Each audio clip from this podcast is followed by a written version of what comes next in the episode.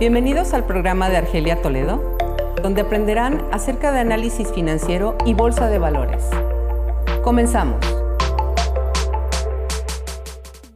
¿Cómo están? De nuevo aquí con otro episodio. Hoy vamos a hablar crisis por COVID-19 y las estrategias a nivel mundial.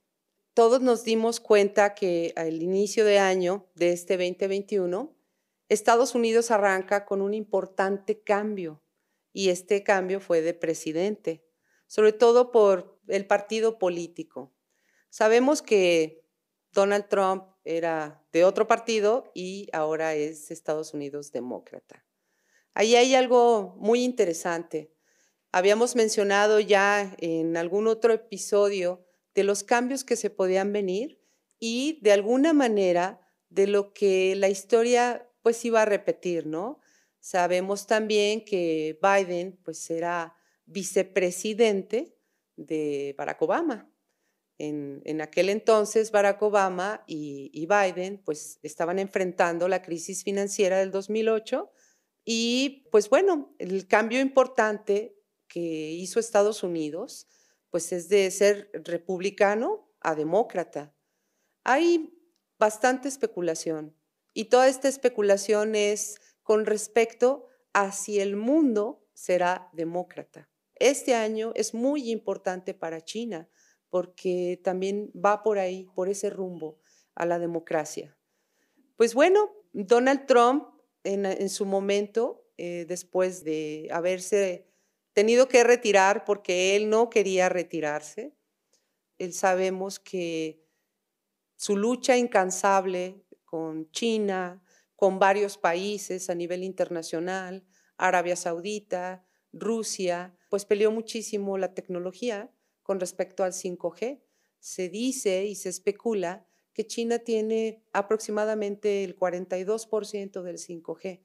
Entonces, para él era impresionante que ya China, pues ya de alguna manera ya estaba dominando el mundo o ya había dominado el mundo y se había quedado pues con mucho de lo que otros inventores habían hecho y pues ellos hacían la manufactura.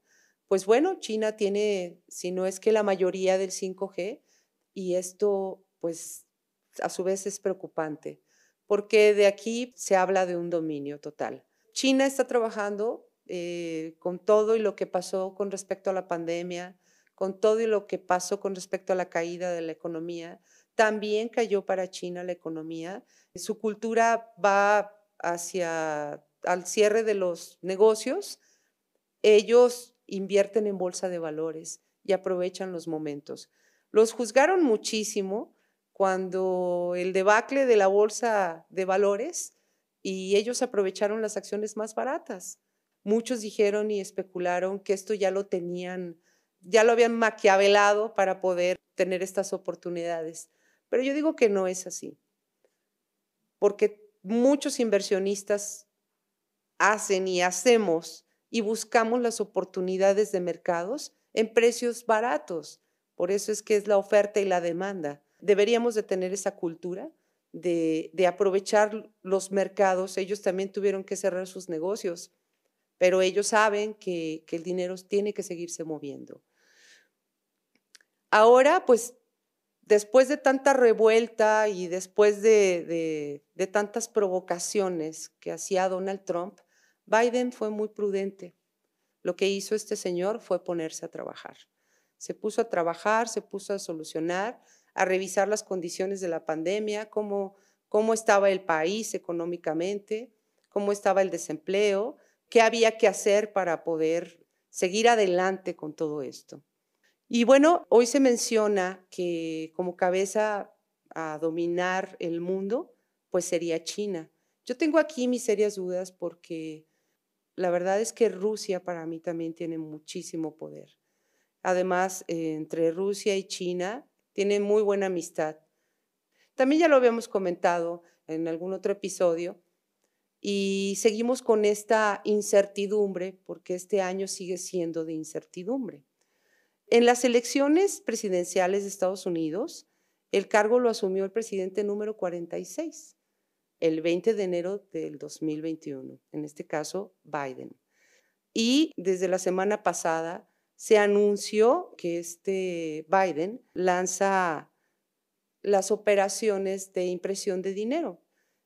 Siempre hemos visto que la moneda base es el dólar americano. Sigue siendo hasta ahora la moneda base. Hablando de otras tantas monedas y el cambio que ha habido en la tecnología, hay una moneda que dicen que puede ser la moneda base, que es la moneda digital, en este caso el Bitcoin. Pero hasta ahora no ha habido ningún cambio con respecto a eso.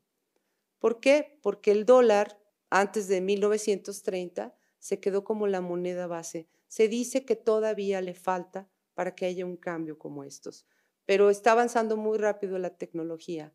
Entonces Estados Unidos pues tendrá que pensar en qué cambios más radicales va a hacer para no ser tan desbancado, así de fácil.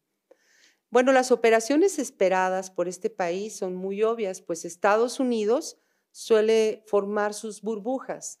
Aquí viene otra burbuja, después de que Biden determinó la impresión de dinero, que se le llama QE, es cuentatita tip easy. La semana pasada, el 10 de marzo, Estados Unidos, eh, por la Cámara de Representantes, aprobó el esperado plan de rescate ante la pandemia. Y bueno, esto fue por 1.9 billones de dólares. Es un trillón de dólares, como lo está manejando Estados Unidos. Esto ya se había visto en otras ocasiones, lo que formó la burbuja pues más peligrosa para Estados Unidos fue la impresión de tanto dinero. Y hoy estamos regresando a exactamente lo mismo. Y la burbuja va a ser más grande. ¿Por qué? Porque venimos arrastrando años atrás. Cuando llega la pandemia o cuando llegó la pandemia, en realidad la economía ya estaba declinada o ya estaba declinando mucho más. Desde el 2016 eh, ya se veían los efectos de la crisis financiera y por eso es que fue aún más fuerte para muchos países en esta etapa de la pandemia. La semana pasada salieron los indicadores macroeconómicos. Uno de ellos y muy importante a nivel internacional es la inflación. Estados Unidos considera su inflación moderada y salió de punto 1%. Bueno, hay muchos temas con respecto a esto y lo más curioso y raro de todo esto es que Estados Unidos esté circulando muchos dólares, pero no haya un aumento en su inflación. Aquí es muy importante saber cuál es el término de inflación. La inflación se define como una alza en los precios y servicios. Y Estados Unidos no está teniendo esto. Aquí hay algo como, como muy raro, ¿no? Los indicadores económicos, que es el, los precios al consumidor, ellos no lo tienen así. Pero dicen que tienen controlada la inflación, tienen controlada la economía, pero hoy que salió la tasa de interés, no aumentaron su tasa de interés. Entonces, hay algo muy, muy claro aquí con respecto a, a, que no están equilibrando, no hay un equilibrio lo que se está circulando en dólares entre la inflación, o sea, la economía general en Estados Unidos. Veamos por qué. La, la tasa de interés habla muy claro de cuando una economía está cayendo, todos los países hicieron operaciones el año pasado de bajar y mantener sus tasas en cero. Europa, eh, la semana pasada, anuncia su tasa de interés y define su política monetaria, mantener en cero todavía. ¿Qué hace una tasa de interés? Bueno, incentiva a una economía. Hacen préstamos y pues las personas lo que buscan es inyectarle a su negocio o poner negocios nuevos. Pero Estados Unidos sigue manteniendo esta tasa en cero y habla de una mejora en su economía. Hay algo muy importante que Estados Unidos teme y Estados Unidos teme a una deflación. De hecho, teme mucho más a una deflación que a una inflación. Lo contrario de deflación es la inflación y se define como una caída de los precios que se prolonga durante varios periodos, al menos dos trimestres, según el Fondo Monetario Internacional. La inflación y la deflación afectan a las finanzas. El valor de una deuda en términos reales es tanto mayor cuantas más cosas se pueden consumir con el dinero que se necesita para pagarla. Por eso, la deflación beneficia a los acreedores y la inflación a los deudores. No sé si esto nos quedó claro. Cuando hay inflación, suelen ser más elevados los tipos de interés que cuando hay deflación, pero resulta que los tipos de interés no están elevados y hay inflación. Entonces, a esto es a lo que le teme Estados Unidos, a caer en una deflación o quizá es una estrategia que están sosteniendo varios países porque cabe la posibilidad de caer en una deflación. Entonces, resulta que no hay dinero suficiente y en muchos países, como en México, en México tenemos una inflación del 5.30%.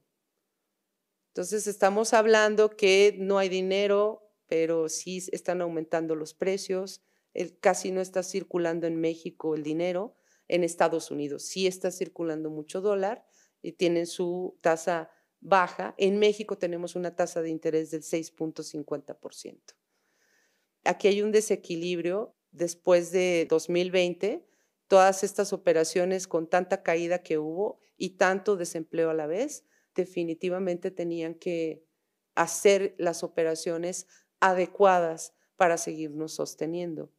A la fecha no se tiene cuantificado de cuántas han sido las pérdidas, porque se sigue perdiendo de, cualquier manera. Después de, una, de esta pandemia del 2020, el efecto real es en los años consecutivos. Bueno, ¿qué podemos esperar para este año 2021? Hemos vivido grandes cambios y bueno, todas las condiciones este, han sido con respecto al COVID-19. Sin embargo, eh, quiero decirles que desafortunadamente para nuestro país todo lo que ocurre en el exterior nos afecta un 70%. El otro 30%, pues tenemos que reconocer que son decisiones internas y tienen mucho que ver relacionado con la corrupción y la delincuencia. Digo, no sé si tenga yo la razón o no, pero en realidad vemos noticias y vemos al señor presidente por las mañanas, que es de lo único que se habla. Ya han pasado dos años desde que asumió el poder el gobierno de, de la cuarta transformación y aunque todavía restan cuatro años para que termine el sexenio y poder hacer una evaluación más objetiva de los éxitos y fracasos, es posible vislumbrar algunos aciertos y desaciertos en materia. Esto tiene mucho que ver por la economía y, que en cuanto AMLO toma el poder, ha hecho un aumento en nuestra tasa de desempleo. La tasa de desempleo en México no está bien calculada porque hay mucho empleo informal y para finales del 2020 ya teníamos arriba del 11%. Entonces, si la calculan bien, estamos hablando arriba del 20% la tasa de desempleo en México. Bueno, en nuestro tipo de cambio, a un año de haber tocado su máximo histórico, esto fue el 23 de marzo del 2020, y tocó 25.30 pesos por dólar. En cuanto dan el anuncio de la pandemia, lo primero que se disparó fue el dólar y cayó absolutamente todo lo demás, incluyendo la gran caída del petróleo. Este viernes pasado, el 5 de marzo del 2021, el tipo de cambio rompió una barrera importante que es 21 pesos por dólar. Estados Unidos sigue siendo la moneda base y el dólar también es considerado refugio, entre otros los bonos de tesoro. Lo que estuvo subiendo o ha estado subiendo desde enero a la fecha ha sido dólar y los bonos de tesoro, una inversión más segura, ¿no? Bueno, los bonos de tesoro a 10 años están haciendo que suba el dólar y pues bueno, ahora la inyección de capital para la pandemia también hizo que el dólar subiera. Esto se ha sostenido porque todavía no tiene claro Estados Unidos cuál es el verdadero rumbo si siguen imprimiendo dinero. Si siguen imprimiendo dinero, puede bajar su economía. Otra de las cosas que también sorprendió al mercado la semana pasada es su tasa de desempleo de 6.2%, porque se considera que Estados Unidos, uno de los países donde hubo mayor número de contagiados, donde hubo mayor número de muertes, es el país que mejor ha sabido sostener su economía. Y que después del cambio de presidente, pues también se considera que Donald Trump no lo hizo tan mal. Ahora Biden entra, pero ya entra con otro tipo de operaciones para sostener lo que se había quedado. En estos casos de crisis económica en el mercado financiero, se generan un sinnúmero de oportunidades. El año pasado, el oro tocó 2.070 dólares por onza, fue su máximo histórico. Este año se espera que el oro llegue a 2.700 dólares por onza. Y esto es sorprendente, bueno, es considerado un refugio natural. El alza del dólar y el refugio natural de oro financiero el año pasado fueron los mejores también al haber tocado sus máximos históricos. ¿Por qué se espera que el oro llegue a este nivel? Vamos a ser muy fríos con los números. Se prevé que para diciembre de este año el número de contagiados sea de 283 millones 662 mil personas.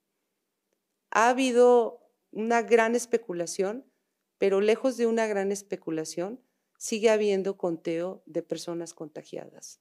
Y se habla de que sí o sí varios nos podemos contagiar.